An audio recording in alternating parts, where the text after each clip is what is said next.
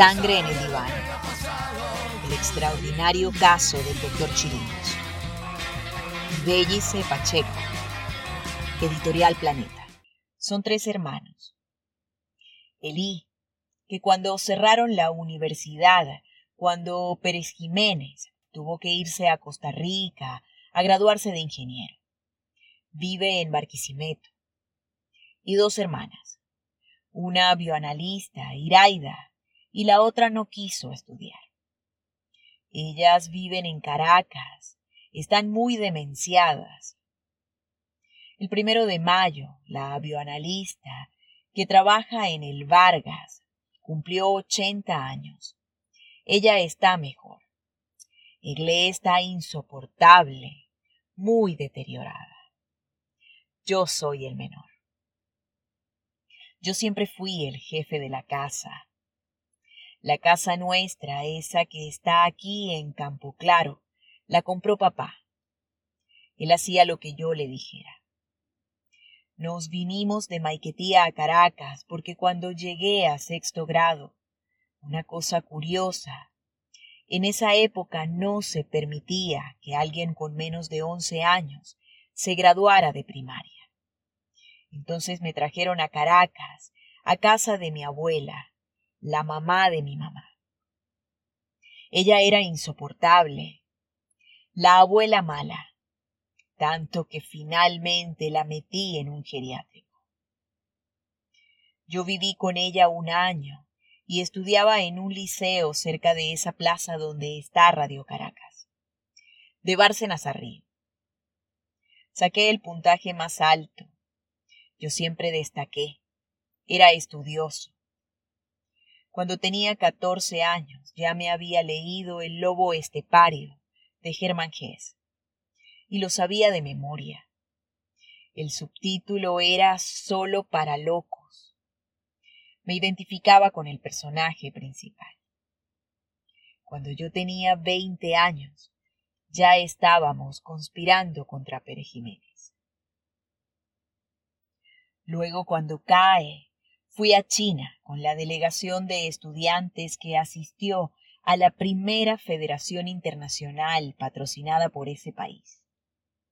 Mao Zedong me regaló esa estatua que ves ahí, cuando era el personaje más importante de China y uno de los del mundo. China estaba en pleno proceso de desarrollo comunista. Pasamos tres meses allí.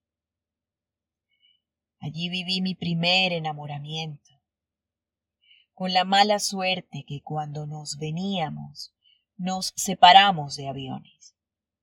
A ella la ubicaron con otros estudiantes y el avión de ella había explotado.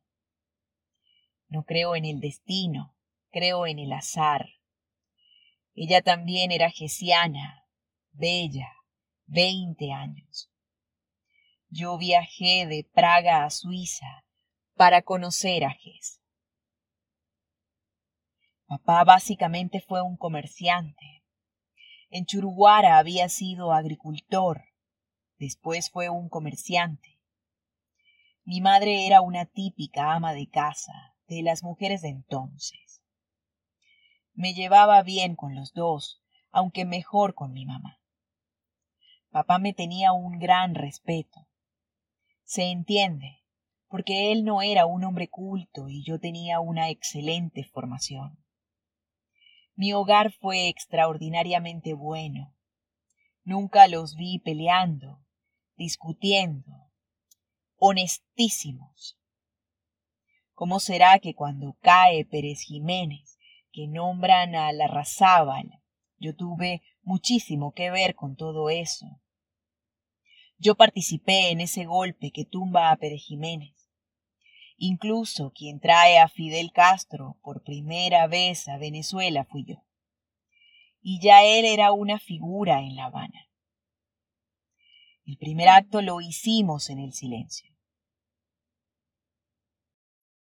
Por supuesto que Fidel es muy superior a Chávez, desde el punto de vista de cultura.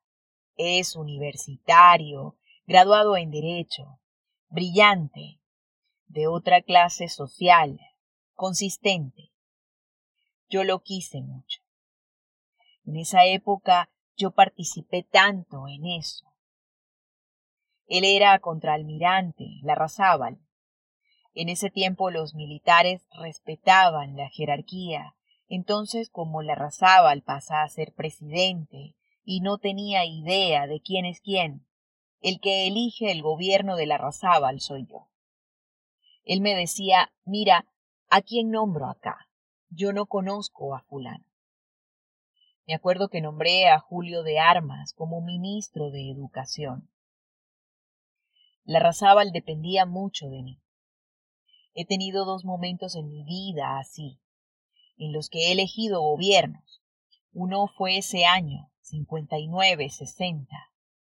La campaña nuestra había sido en los cines de El Silencio, para convocar el 23 de enero. Como dirigente estudiantil hago contacto con la Razábal y al rector lo elegí yo. El ministro que ya yo había nombrado me dijo yo estudiaba sexto año de medicina. Bachiller, usted tiene ahora que nombrarme rector.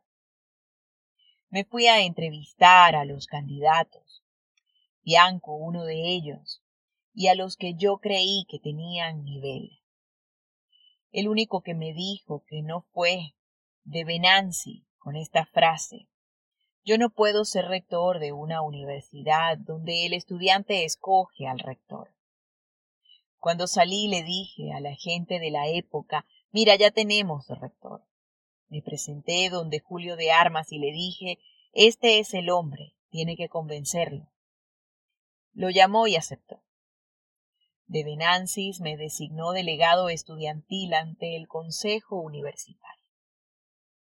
Entonces la Razábal me pide crear la PTJ, a quien fue que yo propuse como ministro del Interior. También nombré al ministro de Justicia y me piden crear una policía técnica. ¿Sabes lo que tenía que hacer? Todas las cosas que se robaba la gente me las tenían que llevar a mi casa, billetes, joyas, y mi padre no permitía que nadie tomara un céntimo de allí. Yo tenía veinte años y vivía con mi papá. El otro presidente con el que fui decisivo en la designación de su gabinete fue Chávez pero eso te lo comento después. Sangre en el diván. El extraordinario caso del doctor Chirinos. Bellice Pacheco. Editorial Planeta.